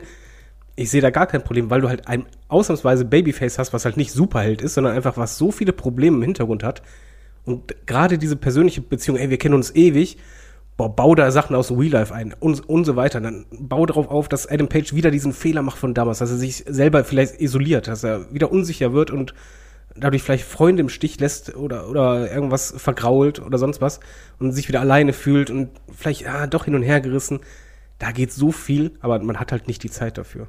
Mir ging es aber auch darum, dass es sich so ein bisschen angefühlt hat in den letzten Wochen, als hätte aber auch so die, das Crowd-Interesse nachgelassen, wenn so Woche für Woche ein Hangman rausgekommen ist. ja, weil die, Geschichte halt scheiße so ist. Du hast, du hast halt Lance Archer, der halt einfach rauskam, einfach so. Der kam halt raus. Sondern hast du den halt mehrere Wochen lang. Was willst du da emotional involviert sein, wo du weißt, der gewinnt das Ding eh nicht und du hast keinen Bezug zu seinem Gegner. Du brauchst ja diesen. Bei, bei Adam Page, finde ich, brauchst du diesen persönlichen Bezug und der ist ja da. Ich glaube, jeder Fan nimmt das doch mit Kusshand, sobald irgendwas kommt. sei es, du kannst es ja theoretisch mal machen, wie das Fantasy Booking. Lass es so hinkriegen, dass Adam Cole Adam Page so durcheinander bringt, dass du dann irgendwann Backstage siehst, wie der einen Whisky trinkt. Jeder Fan ist in dem Moment sowas von drin, denkt einfach nur so, nein, bitte nicht, mach es nicht. Das geht auf Knopfdruck. Aber das zündest du halt gerade gar nicht, weil du halt einfach Lance Archer reinsteuerst, der gar keinen Sinn ergeben hat. Und jetzt Adam Cole, der halt eine drei Wochen Feder hat. Ich glaube, David hasst Lance Archer. Nee, ich, ich mag den total, aber es macht einfach keinen Sinn. ja, aber ja, ich, ich Olf, Olf weißt du, was ich meine, oder? Ich weiß, ich weiß, was du meinst. Aber ähm, die Frage ist jetzt ja auch, äh, Kai, was erwartest du denn hier vom Match? Ein gutes Match. Ein echt gutes Match mit schöner Spannung drin. Und ich glaube auch, dass sie es hier schaffen, diesen Moment zu kreieren, dass man sagt, fuck, was ist, wenn Hangman hier verliert? Ich glaube, dass sie das gut hinbekommen. Ähm, ich ich weiß gar nicht, wie sie es eingriffsmäßig lösen, ob Red Dragon da kommt, was macht. Also kann ja auch sein, Red Dragon kommen, da haben dann aber eben vorher im Tag Team Match die Young Bucks irgendwie genervt und dann kommen dann die Young Bucks und machen dann in Anführungsstrichen den Safe für Hangman, aber eigentlich nur, weil sie Red Dragon vermoppen wollen und, und also, also was kann ich mir auch vorstellen. Vielleicht aber auch, dass gar keiner rauskommt. Mal schauen. Also, ich sehe hier auf jeden Fall ein knappes Ding was dann aber trotzdem Hangman gewinnt.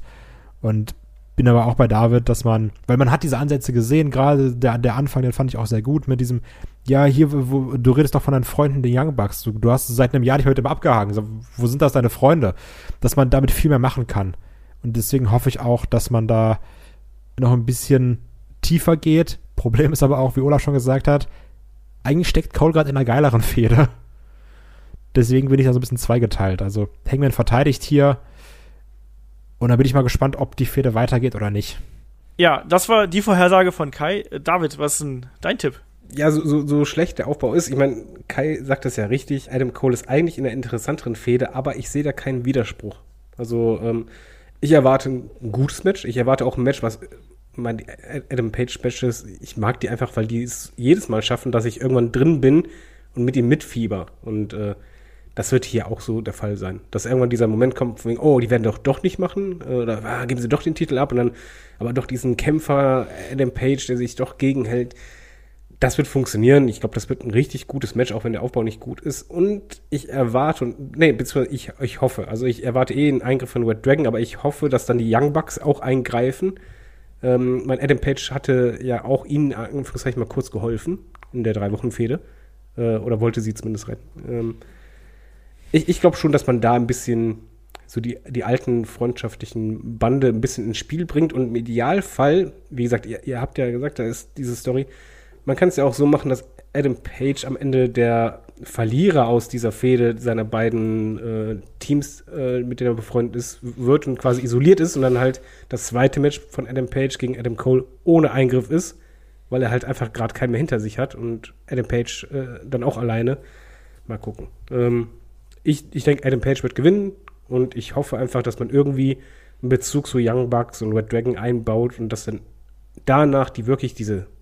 Mein, Olaf hat gesagt, ah, habe keine Geduld. Ne, ne. Dann hast du wirklich Zeit bis zum nächsten Pay-Per-View und dann mach eine richtige Story hin. So ähnlich sehe ich das hier auch. Also ich rechne auch fest mit der Titelverteidigung, ich rechne aber auch mit einer Menge Overbooking. Ihr habt es im Endeffekt gerade schon sehr gut zusammengefasst. Also da haben wir sehr ja, gleiche Eindrücke, was äh, man hier machen wird. Ähm, Freue mich aber trotzdem auf das Match, weil das sind zwei, die können es, das sind zwei tolle Techniker, die können eine gute Geschichte erzählen. Dass das Match mich irgendwie abholt, da gehe ich ganz, ganz fest von aus. Ich habe ein bisschen Angst davor, dass es vielleicht zu viel wird. Also, wir haben es auch in der Vergangenheit bei Adam Cole-Matches gesehen im Main Event, dass man da vielleicht ein paar zu viele ähm, Panama Sunrises ausgepackt hat, ein paar zu viele Superkicks. Bin gespannt, ob man da so diese, diesen Balancegrad schafft, aber Titelverteidigung für Adam Page und dann vielleicht auch eine Fortführung der ganzen Geschichte, die sollte drin sein. Ja, wir sind durch mit der Preview und ich muss natürlich jetzt die Frage stellen, die ich am Anfang hier versäumt habe zu stellen. Kai, dein Hype-Level, ist das jetzt ein bisschen größer oder gleich? Also, auch wenn ich natürlich sage, ah, das Match, hm, schwierig, nicht so Bock drauf, ja, keine Ahnung was. Ich bin so geisteskrank gehypt, ne? Also, ich habe so unfassbar Bock auf dieses Event. Also, allein hier Jericho Kingston. Ähm, ich muss jetzt sagen, ich bin so ein bisschen gespannt jetzt aufs Ladder-Match, weil ich nicht weiß, was mich erwartet. Natürlich das, das äh, Triple Threat Match um die Tag Team Titles, da habe ich auch so hart Bock drauf. Und ich weiß nicht, wann ich zuletzt so viel Bock auf eine Feder und auf ein Match hatte wie MJF gegen Punk. Also das ist wirklich, wirklich also ich habe es ja auch gemacht wie David, ich habe mir der Mutter Urlaub genommen und so, so, sobald der Wecker schellt, werde ich aus dem Bett springen, was sonst nicht meine Stärke ist. Zack, bumm, mir Frühstück machen und sofort vor den TV hauen und Revolution gucken. Ich habe so doll Bock. David, du singst erstmal eine Runde in Unterhosen, habe ich gehört. Warum sollte ich Unterhosen tragen? Mich sieht doch gar keiner. Ähm, ich, ich, sag mal Hype Train, wup, wup. Ähm, meine, Frau und ich haben eine einfache ähm, Tradition jetzt gerade bei AEW Pay-Per-Views. Vorher, es kommt immer diese Einblendung von wegen welche Matches. Dann siehst du mal eine Grafik, danach kommt die nächste und wir sagen dann immer zeigt gleich, entweder von wegen wird gut oder auch nö. Und wenn bei dieser Card eigentlich fast nur wird gut kommt und danach wird gut, dann wird gut, wird gut, wird gut, ja, da ist der Hype Train halt da. Also ich habe richtig, richtig Bock, egal. Wir haben ja gesagt, viele Matches haben jetzt keine äh, super Storyline. Andere haben dafür fantastische Storylines, aber selbst die, wo du sagst, hm, Story ist nicht so gut, hast du trotzdem das Gefühl, oh, ich glaube, das Match wird richtig gut. Da habe ich richtig Bock drauf. Und ja, nehme ich mit. Also ich mach's wie Kai. Ich werde aufstehen. Allerdings habe ich damit kein Problem. Äh, ich werde nicht frühstücken, ich werde nackig da sitzen und Revolution gucken. Ja, David frühstückt nur fünf Kippen. Die guten Morgenkippe. Erstmal Raucherhusten morgens. Olf, was ist denn bei Nein, dir? Also, mir, geht es ganz genauso. Ich freue mich auch äh, sehr auf Revolution, aber bei mir schwebt wirklich Punk gegen MJF über allem. Das ist das Match, was für mich der Verkäufer von diesem ganzen Event ist. Ja. Da habe ich unglaublich viel Lust drauf. Die ganze Story, die hat mich wirklich abgeholt. Genauso auch wie Jericho gegen Eddie Kingston. Ich hätte nie gesagt, dass ich, dass das, dass das für mich so funktionieren könnte. Ja, ähm, auch nicht. Tut's aber. Ähm, aber da, ich glaube, das wird eine, ein langer Kampfabend oder ein Kampfmorgen, je nachdem, wann man schaut. Aber ich freue mich da sehr, sehr drauf ähm, und bin total gespannt, was man da jetzt raushauen wird. Und ob man dann auch äh, ja, den großen Storylines dann auch entsprechende Taten folgen lässt und ob vielleicht auch ein paar Überraschungen noch dabei sind. Ne? Wer weiß, vielleicht kommt ja noch ein Herr Cesaro dabei äh, dazu oder man weiß es nicht. Brauche wir werden nicht. sehen. Wir werden sehen. Hey, hallo, es ist kein Pay-Per-View ohne Überraschung. Stimmt. Das stimmt, aber ich brauche, aber also die Karte ist wirklich so gut, dass man das gar nicht braucht. Ich, ich spekuliere auch gerade gar nichts, einfach nur, ich habe Bock auf diese Karte. Das ja. stimmt. Wir werden sehen. Ansonsten, hier geht es dann im Programm natürlich weiter erstmal mit dem Wochenend-Podcast. Da haben wir ähm, die besten und schlechtesten Momente, Matches und Fäden der New World Order. Es geht zurück in den Monday Night War und wir widmen uns da ja der Geschichte der NWO. Das machen David, Shaggy und ich. Da könnt ihr euch drauf freuen. Und dann die Review zu AEW Revolution, die nehmen wir auch zeitnah auf. Ihr habt es gehört, die beiden Jungs hier, die haben sich schon freigenommen. Ich werde gucken, dass ich entsprechend auch schnell mit dem Schauen hinterherkomme, dass ihr möglichst flott dann auch den Review-Podcast hier im Feed habt. Und gerade auch, damit wir solche Sachen machen können, wie zum Beispiel Kai und ich, die einfach mal hier äh, mittags quasi unsere Arbeit unterbrochen haben, um dann eben die Breaking News Videos zu machen. Dafür brauchen wir auch eure, eure Unterstützung. Also schaut gerne bei Patreon bei Steady vorbei. Es ist der Anfang des Monats, da lohnt sich das besonders. Könnt ihr äh, einmal zahlen, den ganzen Monat hören. Über 500 Podcasts mittlerweile, was auch schon unfassbar crazy ist. Also wir haben offensichtlich zu viel Zeit oder keine anderen Hobbys oder so, ich weiß es nicht. Zweiteres. Aber wenn ihr uns da, wenn ihr uns da unterstützen möchtet, dann tut das gerne. Ähm, und ansonsten kann ich nur noch sagen, äh, viel Spaß bei Revolution, viel Spaß bei unserem weiteren Programm und bis zum nächsten Mal hier bei Headlock, dem Pro Wrestling Podcast. Macht's gut. Tschüss. Tschüss. Tschüss.